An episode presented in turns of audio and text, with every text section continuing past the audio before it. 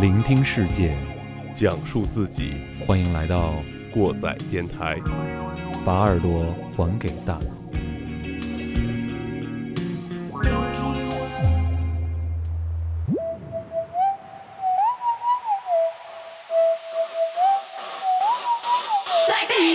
공단 탐지 정보 수단들이 가동되는 과계 시대에 발파 소리를 도사격으로 또 쏘지도 않은 도사격 장타점을 국방 한계선 부근 지역으로 반등했다는 것도 오불송설이며 공단 탐지 정보 수단들이 가동되는 과계 시대에 발파 소리를 도사격으로 또 쏘지도 않은 도사격 장타점을 국방 한계선 부근 지역으로 반등했다는 것도 오불송설이며 정단 정단 哦，各 位各位听众朋友们，欢迎回到把耳朵还给大脑的过载电台，我是马叔。我是你们的鸡爷，啊，我们今天应基爷的强烈要求，我们非常装逼的啊，换上了一个新设备，然后来到了我们崭新的还没有装修完成的工作 室。沾沾新劲儿啊，嗯沾沾新劲儿。然后大家可能听着现在回的回音特别有大回回回音啊，嗯我们这个隔音、这个吸音还没做好啊。嗯，做一半儿。 那个什么，咱这期节目是是叫探秘朝鲜是吗？这个叫南朝鲜实录，啊，南朝鲜实录，行行行，那咱们就从头说吧。那个基爷做了一下研究啊，就说这朝鲜是怎么来的，是吧？对，这个朝鲜最开始呢，来源于中国的一本古籍，叫做《山海经》，啊，里面有一有一段叫做“海内北经”，这里边讲中国有一个地方叫东海之内，北海之宇，有国名朝鲜，天毒，毒就是这个狠毒的毒，哦啊毒辣的毒。朝鲜在列阳东，海北山南，列阳属燕，啊，就是说这个列阳这个地方呢，属于燕燕地，燕地就是北京那块就儿，咱咱再往北那个，哎，对对对对对，就是说它可能属于这个纬燕度跟北京差不多，哎，可能可能可能是因为这个是古的典典籍嘛，嗯那时候的命名吧。然后后面朝鲜的朝鲜半岛的历史分这么几块儿，估计大家看过高晓松的小说啊，估计也比较了解了，就是分什么史前时期、传遗时期，还有什么三国时期啊和后三国时期高句丽啊，高句丽，还有什么新呃统一新罗时代，然后嗯后三国时期、高丽时代、朝鲜王国、嗯大韩帝国、日治时期和呃南北分裂嗯，然后到这现段在嗯吧，到现到现在，其实它跟中国的文化其实有很大的传承在里面，有很多他们的传统也是东通通过汉文化啊，汉文化，来这个改改变的吧，嗯，包括他们的文字啊、呃也跟咱们这个汉语有很大的渊源，虽然他们去汉语化了。呃，对，这个一会儿跟大家详细说一说这是为什么。哎，对，嗯咱们今天就是想，因为马叔之前是做韩国导游的，嗯对韩国这块儿还是比较了解的。哎嗯让基爷见笑。哎，哪有？挺贱。呃，咱们从头开始说吧，咱就不说远的了，就说近的吧，是吧？呃，从近现代开始说，为什么朝鲜半岛分裂，对吧？对，呃，首先呢，从一开始咱们有印象来说，这个朝鲜半岛一直属于是中华这一块儿区域，就是不管是哪个朝代也好，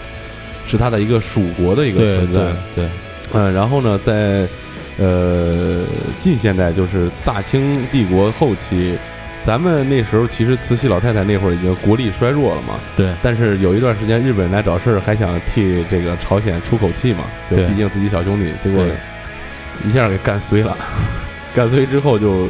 长达了八十多年对，的把袁世凯，干跑了嘛？对袁世凯在那儿立的扬名立万嘛？嗯。然后就是长达八十多年的日据时期，而直到二战结束之后，一九四五年，对，才有了这个朝鲜南北割据的这样一个状态。这个里边就要说的有几个人物了。首先是呃，在日剧时期呢，咱们之前季爷推荐过我一个电影叫《军舰岛》啊、可以对那时候的这个朝鲜的这个朝鲜人民的生活的境地可见一斑。啊、他们在日本的殖民统治下过的是一种，呃，怎么说？那叫什么？可以说是胯下之辱吧。对，嗯，非常难受。然后现在到现在为止，朝鲜的老人还是非常的敌对日本啊这样一个情绪。呃，咱们就从这个朝鲜分裂这儿开始说，为什么朝鲜会分裂？跟德国一样，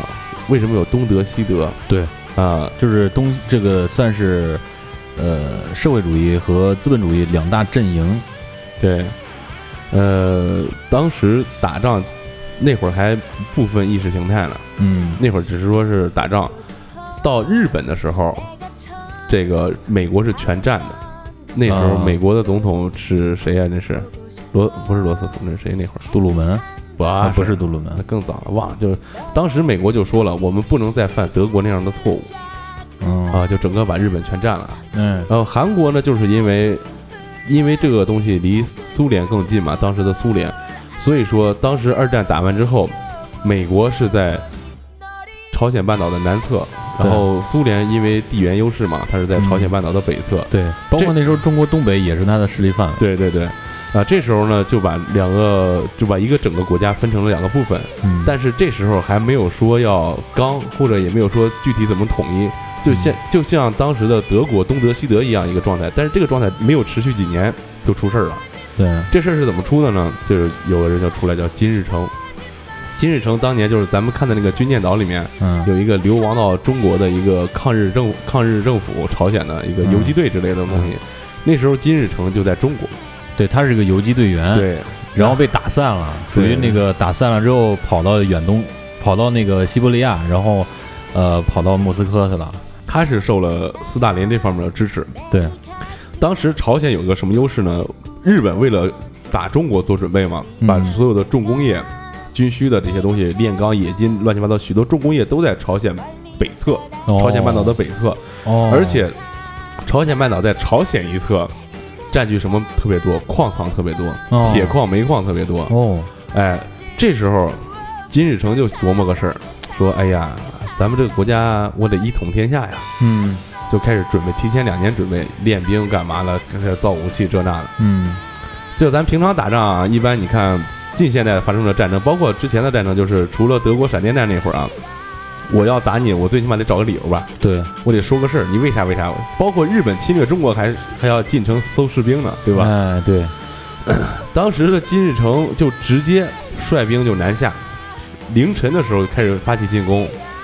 当天就把首尔攻陷啊，不是三天就把首尔攻陷，打了有几个那月。人还叫汉城是吧？对，那会儿还叫汉城呢。然后打了没多久，就直接就把整个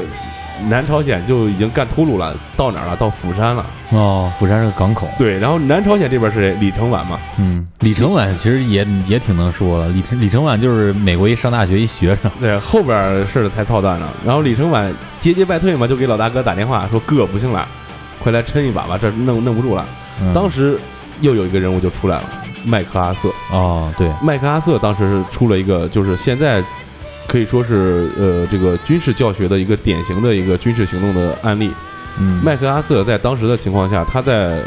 呃釜山周围设置了很多诱饵，就是假的这个，包括当时所有的通讯都说我们要在这儿集结，要开始发动反攻。嗯，但其实呢，麦克阿瑟是率着他的舰队从中间从中间直接从仁川港仁川登陆对，对就是现在我们如果去韩国旅游的话，是仁川港是亚洲第一大港哇啊、就是它的航空港和海港都特别吞吐量特别大。哦，然后从这儿过去以后，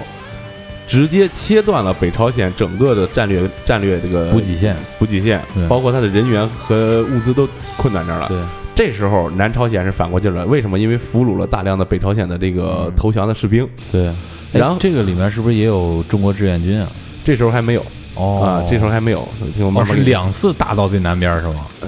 对，我靠！ 我给你接着说啊，然后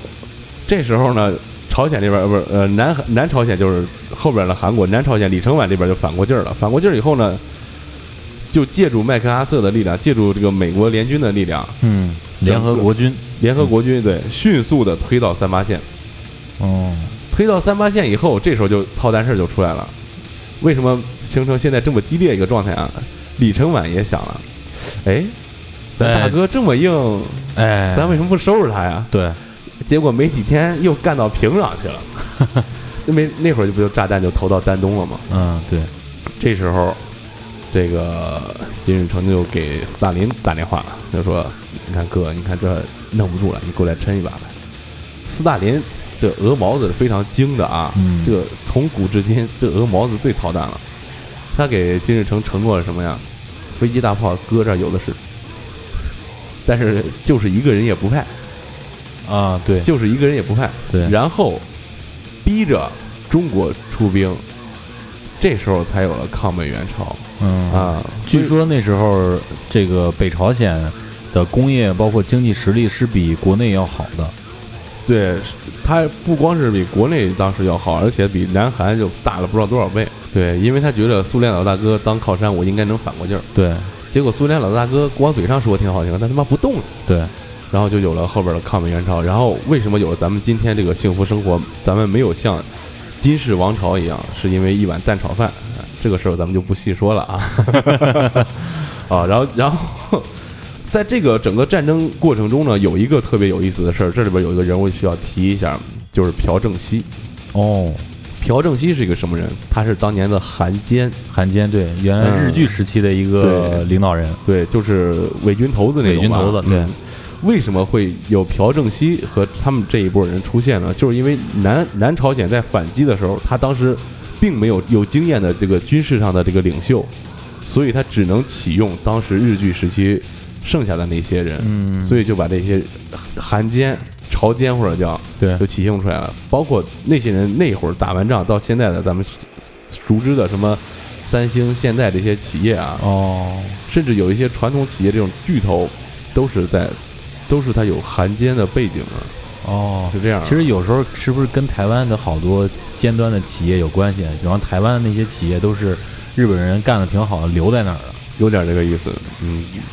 还有一个关键的事情就是，他们打完之后，我们志愿军过去打完之后，签了一个协议，叫停火协议，嗯不是停战协议。嗯这就是为什么前一段时间的这个朝韩会晤和这个朝美会晤引起全球的重视，甚至这个朝韩签订有可能要签订永久的停战协议，哦，然后还把特朗普提名这个诺贝尔和平奖了。嗯，是因为这个半岛的纷争已经持续了半个世纪。如果特朗普在中间斡旋的话，可能对会结结束这个对峙的状态。啊，呃，当然这里边我们中国政府也是做了功不可没的贡献啊。，对对，所以就到了我们今天要说的啊啊，南北朝鲜。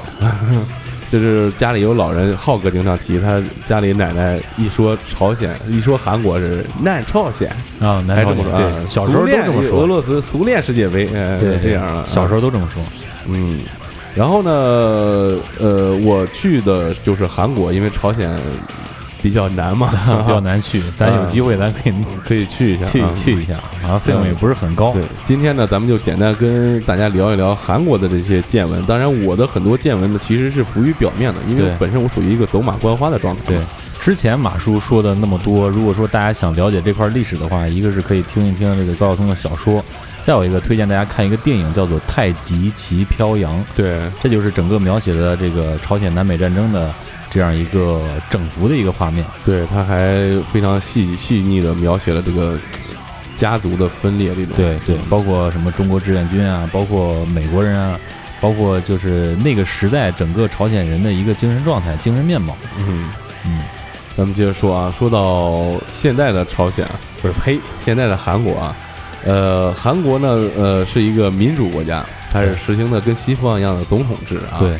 呃，朝鲜就不说了，啊，朝鲜是据说要改革开放了，呃，啊对对对，呃，呃世袭制，你看，对，那谁不是马上要过来啊了，又这又要来一趟。对，人家已经把发展经济列入这个首要目标了。对啊，嗯呃，真是三十年前的中国啊。嗯，对，他想做邓小平啊。嗯，呃，咱们接着说韩国。啊，呃，录节目之前我还跟鸡爷说呢，我说咱们这期找什么歌啊，是吧？哎，对，整点这男团女团咱还听不了。哎，结果鸡爷上网深挖了一下，我去，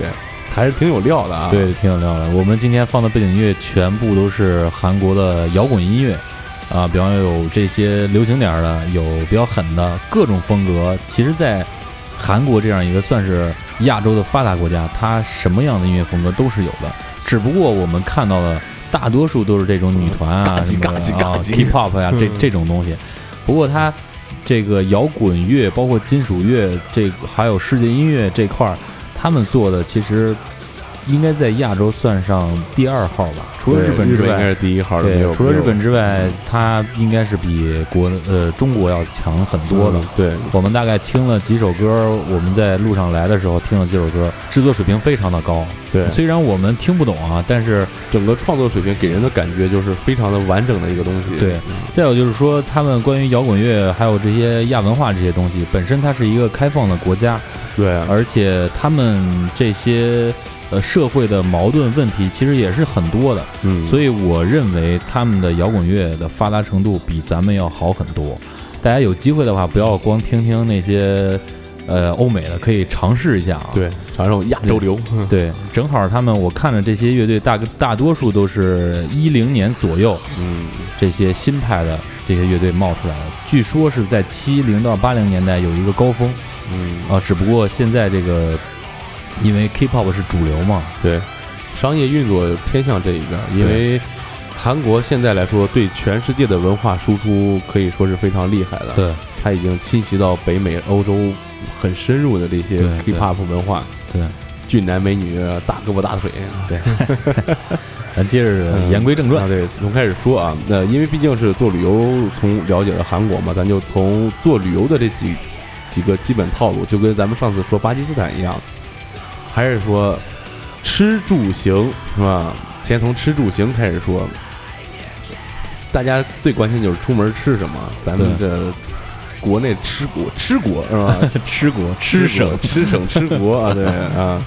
呃，吃什么呢？这个韩国是一个非常牛逼的国家，啊他们的主食一年四季就是主餐泡菜是吗？泡菜大米。呃哦，，这一点就是，就是说什么呀？它的泡菜有很多种啊。我其实我本人是非常喜欢吃的，我吃的还挺合口的，哦，尤其是那个用螃蟹做的，哇，啊、海螃蟹、小螃蟹做的泡菜，就是活着的时候就腌进去，然后吃了出来吃了以后切成两半儿吃，里边那个肉特别嫩，就跟果冻一样，特别香，特别鲜。哦，嗯，而且韩国泡菜不是很咸，你别看它吃的味道很辛辣，但它不是很咸，你吃了不会口渴哦，啊，不像咱这儿这个咸菜泡菜，呃，四川泡菜这种吃多了会口渴，嗯它那个不是很咸。但是有一点牛逼的就是什么呀？他们能一年四季一日三餐吃这个玩意儿，我靠，你就想吧，咱们北方人爱吃面条，对吧？那也不能一天天全吃你啊，你就这么说吧，一顿饭给你上五五种面面卤，你也不能 妈一个月吃他妈一天天一顿三天全吃面条打卤面吧，是吧？，对，他们就就能，一年到头泡菜米饭就那样吃，嗯，嗯，这而且韩国的粮食主要靠进口，你像他们家庭吃的粮食一般都是大米来说，东南亚中国，嗯，然后豆制品就是中国，然后哦肉制品是中国和美国。哦呃，近近些年来说，应该是猪肉的话是中国居多，牛肉的话应该是，会呃，从老毛子或者说阿根廷那边吧，对对对，就这边比较多，嗯因为他们跟美国前段时间不是那个疯牛病那个事儿闹的，哦，呃，对美国这个牛肉管得很严。然后呢，就是吃这个 咳烤肉，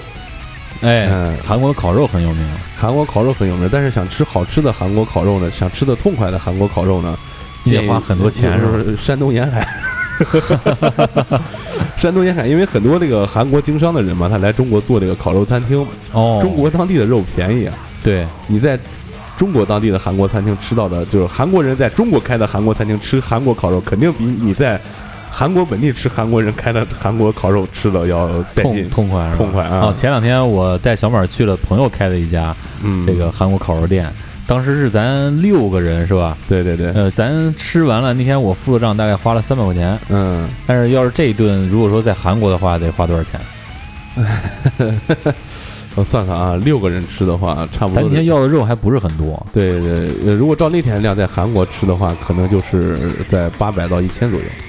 我的个天啊，因为咱们那天也没吃很多，主要是喝点酒。啊！对，嗯、你要在韩国如果像那样吃，再加上喝酒，估计得小一千块钱。我天，啊，你六个人，而且韩国人，呃，说完吃了，韩国人特别爱喝酒，嗯啊，他那是清酒是吗？烧酒，烧酒烧酒，就是哦说，就什么意思呢？就是稀释了很多的咱们的这个二锅头，哦啊也是水兑的吗？也是蒸馏酒，然后兑的水。它那个哦烧酒最出名叫甘露啊哦，甘露就是水兑的这个酒，哦喝着很难受。就是那天入口那天咱入们口喝的那个烧酒是调和的烧酒是吧？咱们那天喝的是清酒哦，清酒啊，没有拿那个呃拿果味儿的烧酒是吧？啊，对，果味儿啊的，那个就是是果汁儿兑上。哦其实喝真正的这种梅子酒啊，什么酒，还是喝日本的这种手造的，嗯呃，工业上的调的。你别看里边放个梅子，这都是假的。哦，呃，那呃，他们能喝吗？贼能喝。比咱们能喝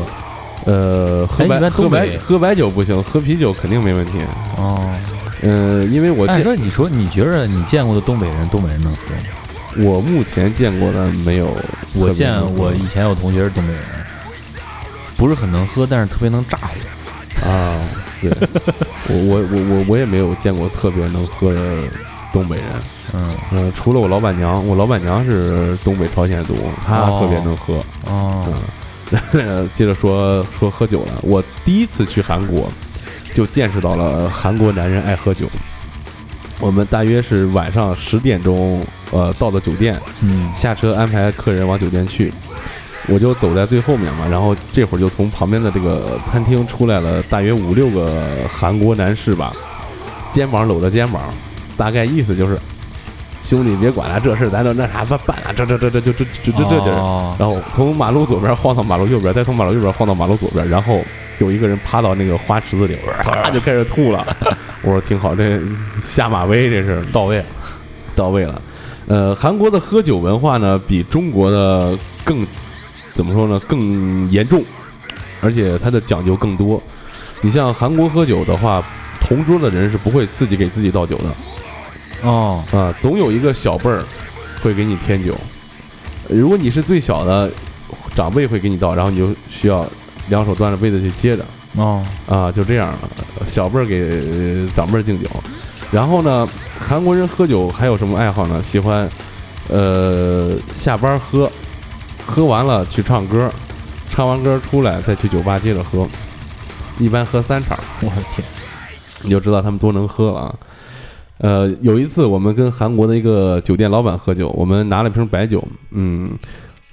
一人倒了一杯韩国的那个烧酒杯嘛，嗯我们说来喝一个，结果我们倒酒的时候，老板去上了一下厕所，嗯他回来以为倒的是烧酒，嗯，一杯口粥就了，一口就粥下去了，完事儿脸立马就红了，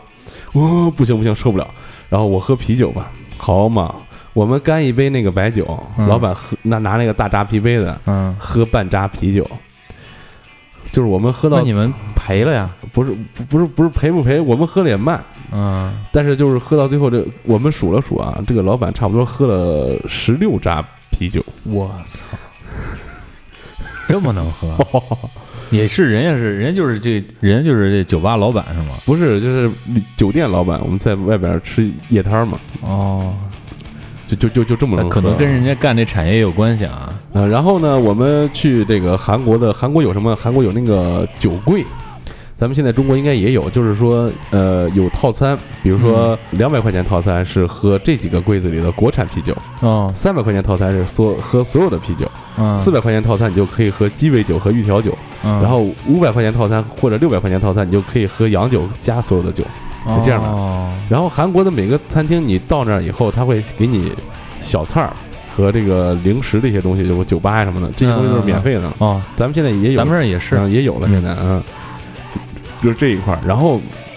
女生比较关心的就是韩国那些小吃，嗯嗯，什么炸年糕啊，这那啊这那的啊。其实炸年糕，去韩国吃过的人都知道那玩意儿不好吃。嗯，咱们国内不是也有吗？嗯，那东西怎么不太一样不是吧是不是炸年糕，炒年糕。炒年糕，嗯它是什么一个呃制作流程呢？就是韩国辣酱，韩国辣酱加了洋葱，加了一些别的配菜，呃鱼板，然后再有那个呃什么是鱼板啊？就鱼板就是类似于鱼豆腐切成片儿，哦，口感是这样的，特别好吃。然后再把这个年糕放进去，其实是煮的，并不是炒的。哦，那、这就说到另外一点，韩国的饮食上面油用的特别少，哦，所以他们的锅具做的特别棒。对，经常旅游的时候往回带锅卖，对，韩国的锅具做的特别对，棒。但是他们的坯子都是中国做的，因为之前我做客户的时候，对全部都是出口韩国。对涂层是人家自己涂对的，对对就是涂层牛逼。对，什么呃烤海鲜，烤海鲜什么意思呢？就是一条这个刀鱼嗯，两面煎，这叫烤海鲜。因为鱼身上有油嘛，那直接放在锅上煎，那个挺好吃的。哦，还有韩国比较传统的参鸡汤，这个参鸡汤是什么玩意儿呢？就是说每到下三伏的时候，三伏天的时候喝这个参鸡汤嗯，发汗让人呃，然后去湿气是吧？就是就是他们反正就是越热的天就喝这个、呃越越热的东西，可能就有有这个习惯参鸡汤。嗯然后还有一种就是海带汤，这个海带汤是韩国比较具有传统的一个呃食物吧，算是，因为嗯在早年韩国特别贫穷，又是沿海嘛，这个妇女怀孕之后，包括她产奶的时候，海带下奶没有肉，哦，都给这个女的煮海带汤喝。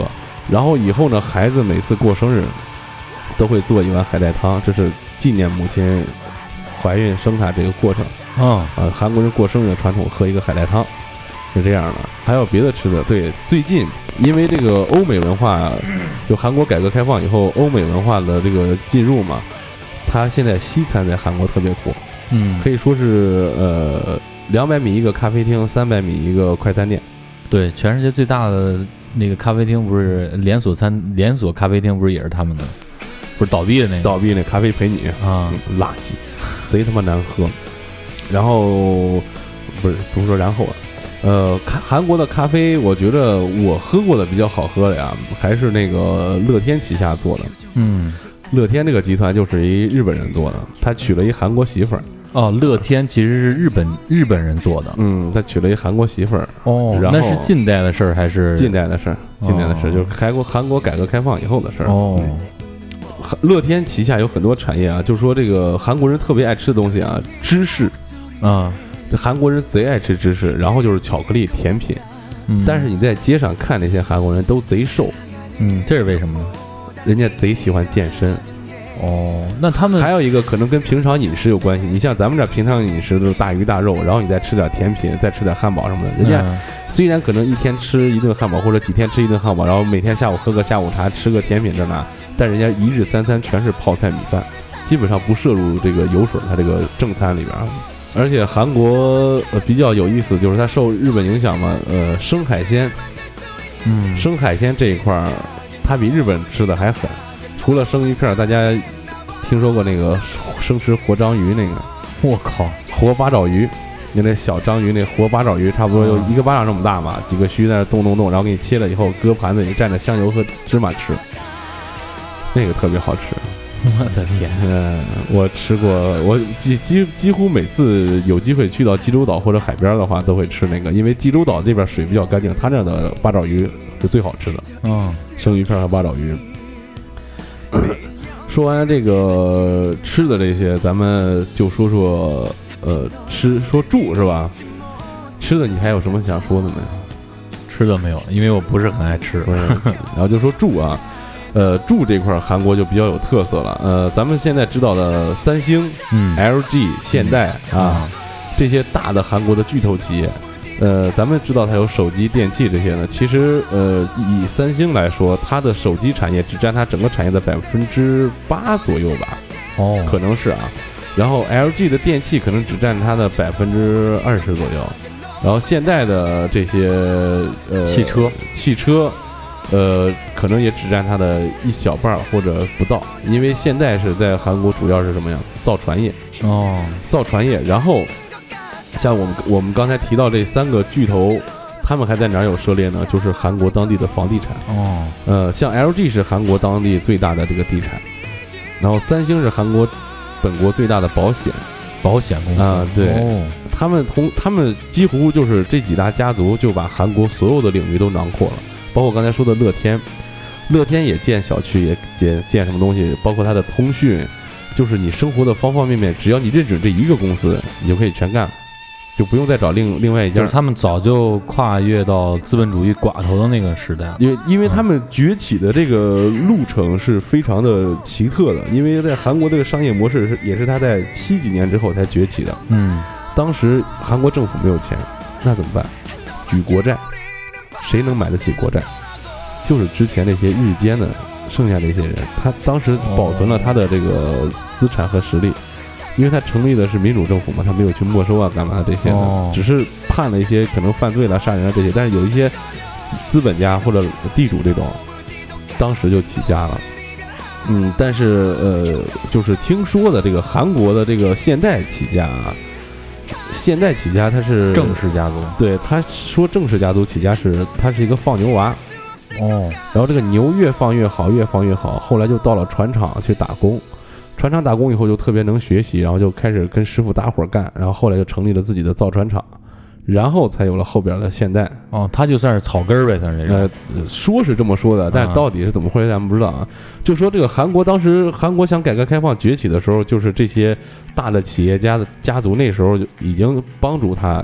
进行崛起，然后他后期发展这些呃经济商业，当时韩国也有大量的这个劳力输出，嗯就咱们现在说经常去旅游，什么塞班岛啊这那的，包括嗯南美这些劳动力输出，都是那个时候的事儿。那为韩国赚取了大量的外汇，然后才能这么快的崛起。就是他们其实，在崛起的时候，国民发发挥了很大的作用了，嗯，包括他们这个国内的制造业，他们对嗯就是排排就是排外的，就是那那怎么说啊？抵抵抗外来品牌的入侵，对他这这块个儿呃，说到这个抵抗外来品牌入侵这一块儿啊，咱们先把这个住放一边儿啊，咱先把这块儿说到。当时的韩国跟现在的呃，跟现在前几年的中国是一样的，嗯只要听说这是韩国造的，世界上没人买。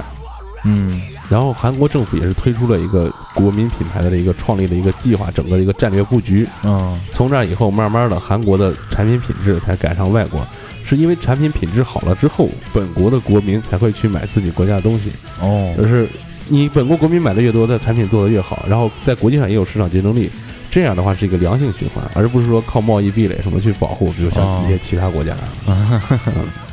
接着说住啊，呃，韩国的房子是这样的，在韩国呢有五千五百万人口，但是在首尔呢有三千二百万人，你就知道这个首尔的房子得有多贵了啊！但是好像还没有北京贵啊，最贵的就是歌里唱的江南区，江南区的房子是最贵的，他们这儿的房子算按平卖。这一平大概是多少呢？有点像咱们的丈之类的东西吧，它是土字边儿那平是吧啊，？对对对对对，它是按平卖的，一平多少万多少万是这样的。然后韩国现在比较流行的一个模式叫全租，就是什么呀？房东有房子对吧？嗯，年轻人买不起房子，但是我可以把这个房子全租给你，就是什么意思呢？比如说我这房子值一百万，嗯咱按人民币来说，值一百万，好，你给我五十万或者六十万，我让你住这个房子一直住，等你什么时候不住了，我再把整个钱再退还给你。哦，嗯。这种模式，这样的话，就是年轻人可以给银行贷一部分款，也可以家里凑一凑啊，就是不用每个月交房租，就是保本儿，因为房东会拿他的钱再去投赚资钱，再去对投资，再去赚钱，嗯有这样一个模式。这样挺好。呃，其实也挺压力挺大 的。咱们可以看到韩国电视剧里边很多年轻人住在一起这种情况，嗯对，呃，也有那种就是贫民窟啊、贫民区这种，包括呃，现在有很多的这个朝鲜族聚集区，对，呃，这个这些地方是韩国当地人不敢进的地方，嗯，据说里边比较乱，我还去过呢，呃，也没看出来怎么地，可能是白天去的 吧。就是住住是这样一个情况，嗯、在韩国呢，基本上是一家五口，嗯，呃，一对夫妇有两到三个孩子，是这样的，哦，这是住。然后就说到这个行，嗯吃住行嘛，他们这个国家这么小，嗯，一般交通，我看还有一个电影叫那个《隧道》，呃，有火车，还有、哎那那叫什么？想不起来了，好尴尬接过去 吧。接过去啊，回头剪光啊这我个啊。光记住那个隧道了，隧道那片儿挺好的嗯，什么列车航班，什么班车，什么玩意儿忘了。啊，然后说到韩国的行，嗯，韩国的汽车产业非常的发达，对，呃，可以说在韩国现在估计百分之八十以上都是韩国国产汽车。嗯你要往前推十年或者往前推个七八年，估计百分之九十以上都是韩国汽车。对，偶尔能看见外国轿车是谁的，日本的，不是是大使馆的车，哈哈，大使馆的开个德国车或者日本人开日本的。但是现在呢，因为年轻人多了嘛，嗯年轻人生活压力很大，他不会再去考虑老人那些执念的东西，他会选择适合他的。对，所以现在日本的轻量的小轿车在韩国特别多，嗯然后有钱的人就会追求一些刺激的，喜欢喜欢买一些欧美的跑车，嗯呃，野马特别多，我在街上见的， ，Mustang，嗯，对嗯，野马特别多。但是呢，主要还是现代、大宇、LG，嗯哎不，LG 有没有忘了？没有啊 LG 三星，有三星汽吗车，在韩国特别多，而且在出租车里用的特别多，还有三星汽车，哎，有意思吧它？应该是代工的吧？不是，就是三星集团的汽车哇啊、然后有谁有起亚？啊，还有起亚的，哎，这里边就有一个故事了，就是现在的大公子，嗯现在集团的大公子就是起亚的老板。哦，啊为什么有起亚这个品牌呢？就是当时这个起亚的老板就是有大公子，将来产业要交给他嘛，嗯但是必须得让他做一个合格的这个继承人嘛，练练手是吧对，练练手，就是说。等你哪一天把这个你这个我给你的品牌叫起亚这个品牌的汽车的销售量做的跟这个现代汽车有一拼的话，我就可以放心把公司交给你了。结果没用几年吧，就旗鼓相当了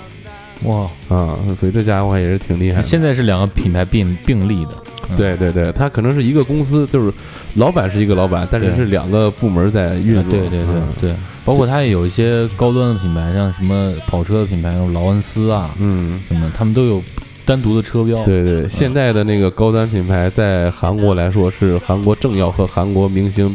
必买的，嗯，他们不会去买奔驰什么，他会买劳斯那莱个斯之类的，啊，对他们会买那个嗯，那个车，国内在呃山东沿海有这个咱们这儿也有我也进口见过来啊嗯，咱们这儿也有，那个车还是挺牛逼的。对，嗯，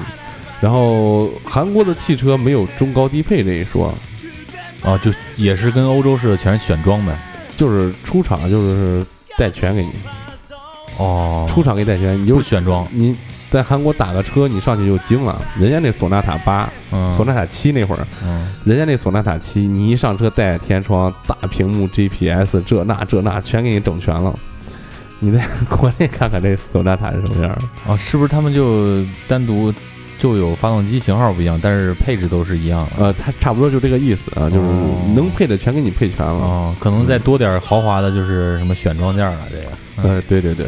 呃，说哇，完这个个其实挺得意嗯，的。然后韩国因为它这个人口老龄化也是特别严重的，而且它嗯这个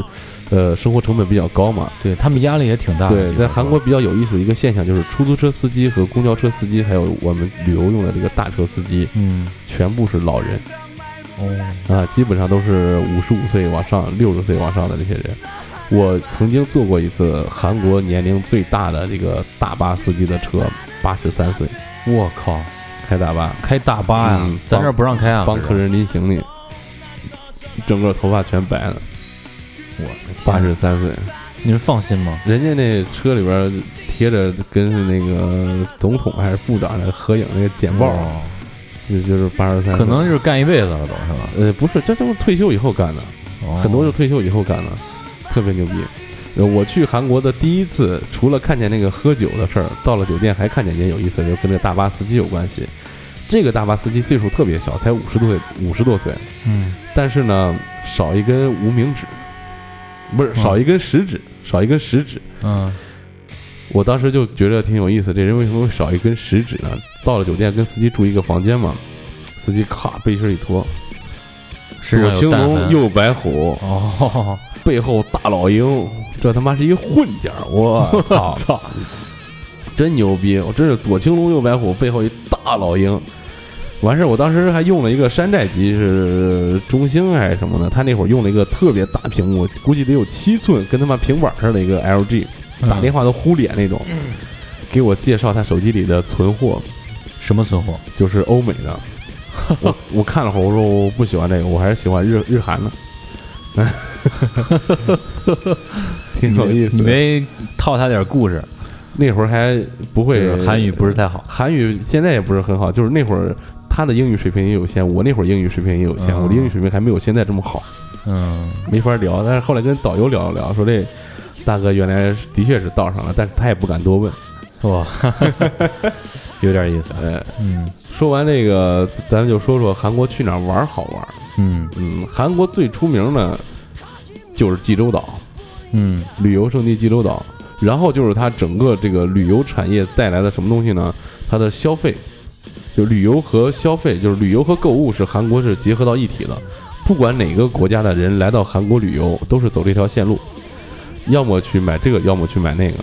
总会让找让你找到你想买的东西。嗯，就说马来那边的人买来了韩国，疯狂的买人参和灵芝嗯，啊，哎，他们就是你看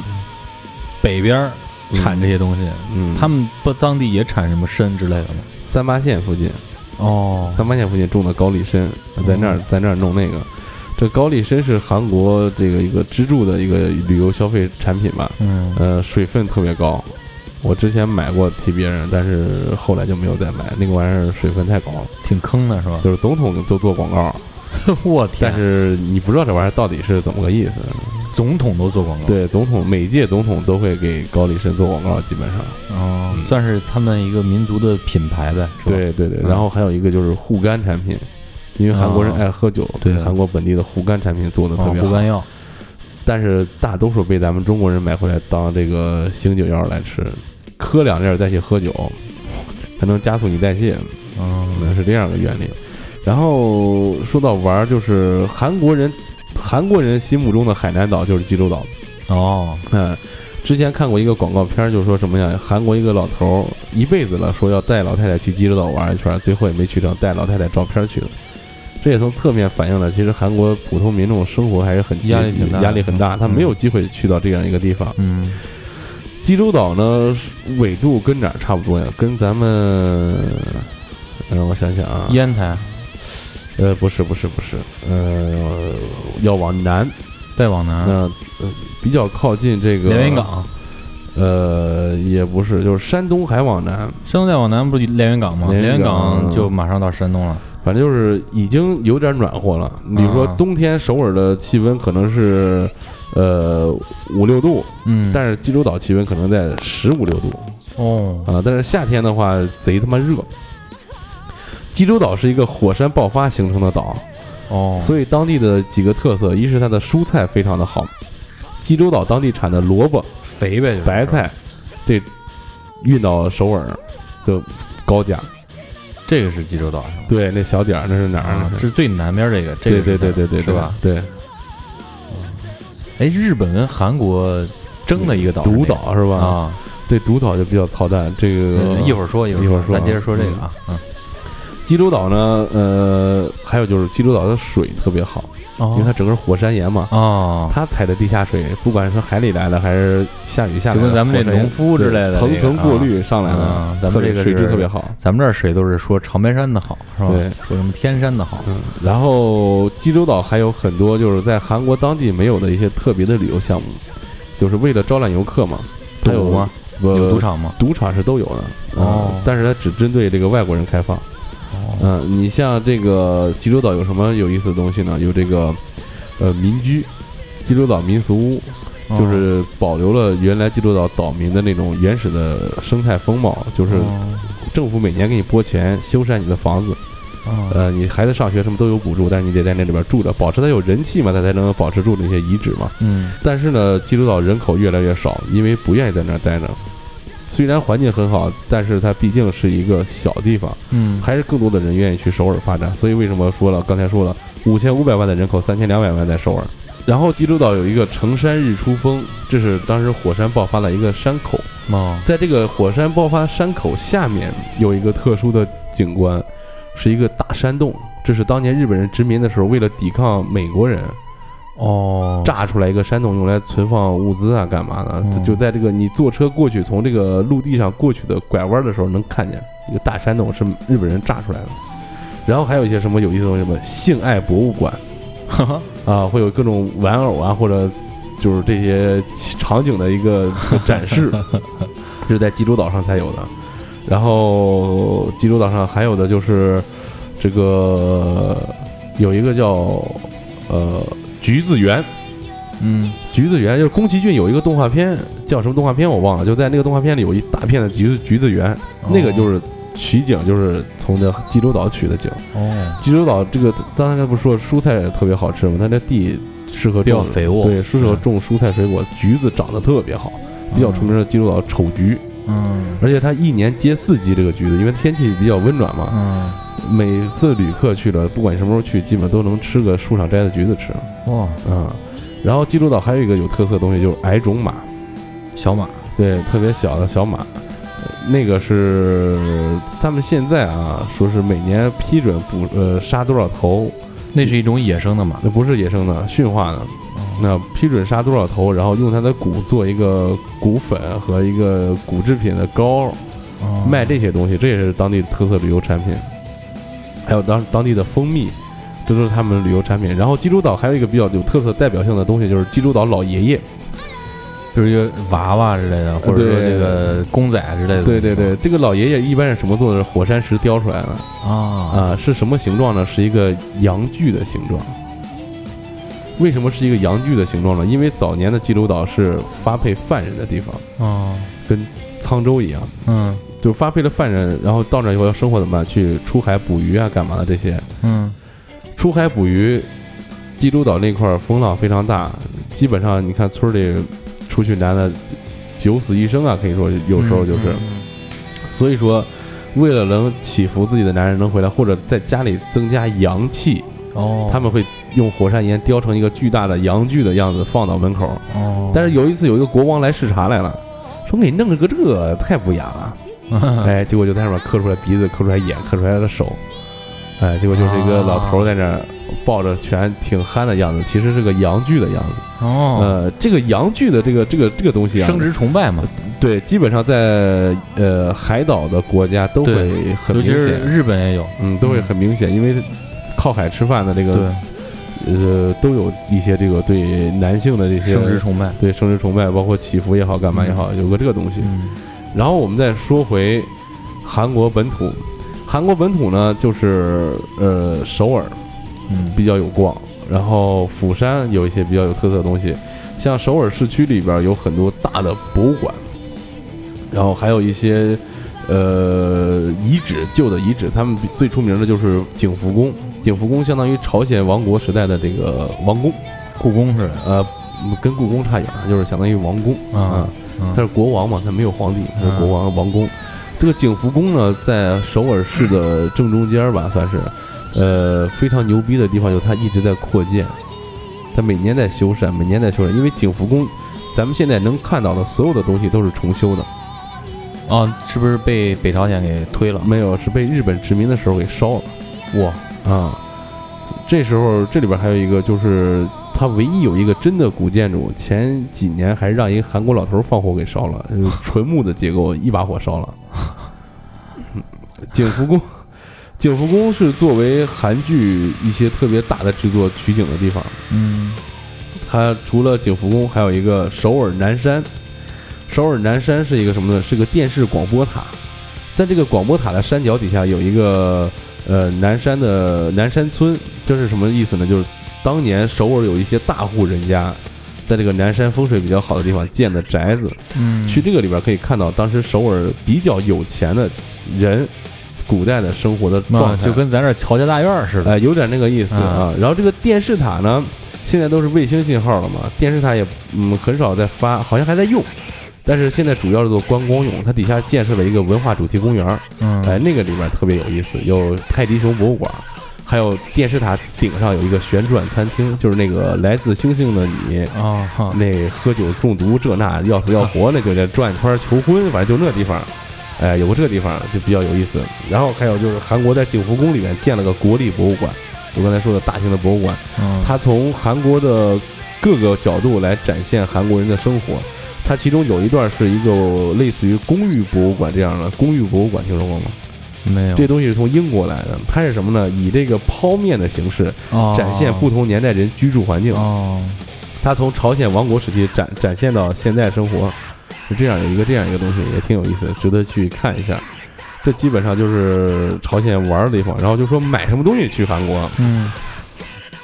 哎呀，这个玩意儿太多了，主要是现在咱们买化代妆购的也挺多了。对，代购也挺多，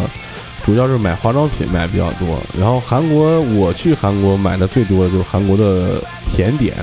嗯零食。韩国虽然韩国这个国家它不生产任何的这这些东西的原材料，但是它做出来加工品特别好。巧克力，韩国的巧克力做的特别好吃，嗯但是它没有巧克力，嗯 对没有呃可可，没有可可啊，全靠进口。然后韩国的这些蛋糕什么的做的都特别好，但小麦基本都是中国进口的。嗯然后韩国餐厅就是你买东西，它有一个非常明显的标志，就是餐厅里边那些菜，比如说我是卖烤肉的，我会标清楚这个猪肉是从哪儿来的，牛肉是从哪儿来的，嗯标的特别清楚。大米是马来西亚的，猪肉、牛肉是中国的，黄豆是日本的，这那这那都标特别清楚，是这样一个情况。然后韩国现在来说的话，韩国的电器在前两年还是挺有竞争力的嘛。对但是最近我们国内的品牌赶上以后，我觉得国内的用的也还可以。对，呃，不不，现在已经不输韩国了，我感觉。嗯但是像一些比较精细的东西，韩国那边还是留一手，还有一套。对他们还留着一些基础的技术，对，就像刚才说的锅具，嗯，同样是不粘锅，但是韩国的锅他具们的涂涂涂层层嗯就做得更好一些。包括我们现在一些电子产品的基础的一些技术，嗯，还是在他们自己手里了。对，嗯呃，还有刚才季杰说过这个赌场，嗯赌场一般都是免税店开了，或者哦是赌场有免税店。你看有韩国几大赌场，一个华克山庄，呃，它是免税店依托赌场，然后还有一个叫呃 Lucky Seven，呃，还有一个就是这个新罗新罗赌场，新罗赌场呢是新罗免税店开的哦啊、但是这些赌场都刚才说过，都只针对外国人，你本国人是不能去那儿消消费去赌博的。呃，所所以以哎有说钱人也不行。有钱人也不行，嗯，但是在济州岛有这个黑赌场，就哦可以通融嗯一下。然后这里边比较比较幸福的就是韩国导游，嗯，韩国导游可以跟着游客进去买，哦就我给你钱，你买，我在旁边看着输赢算 我的，对吧赢了话我给你分点，输了就算我的。啊嗯，我在韩国赌场有一有一两次的投注经历，都是在韩国导游指指导下的。因为赌场这个赌博这东西啊，它会给你一个最简单，让你先接触，你感觉能赢钱以后再往里走，然后才会去榨干你的钱。对，所以它门口那个最简单的是最容易赢钱的，嗯有一个掷骰子的，嗯，纯哪粹儿都就是纯粹就是大小概率，嗯。那个特别容易猜，基本上买五次能赢三次。对，王永军在澳门也也说这东西，嗯但是他全输了。他那个不行，我我我我第一次在指导连续出了五个小，让我压大，嗯肯定是大呀。嗯， 我后边就自己压，连续出了几个几个，包括看那个数，这都有都都都有概率的。你嗯只要玩一两次没事儿，你多玩就不行了，嗯，多玩就被套进去了。不要不要，大家不要赌博，这玩意儿不好。对对对嗯过那试试手机体验一下可以，但是玩这个真是不行，这不好玩。然后对韩国实行免税嘛，他对所有的这个外国人实行免税政策，所以买东西的话，奢侈品是最合适的选择哦，啊。在韩国的这个免税，同样的免税政策啊，在韩国的免税店买一款东西，可能比香港或者日本的要便宜百分之十左右，嗯，但是咱俩这也消费不 起。嗯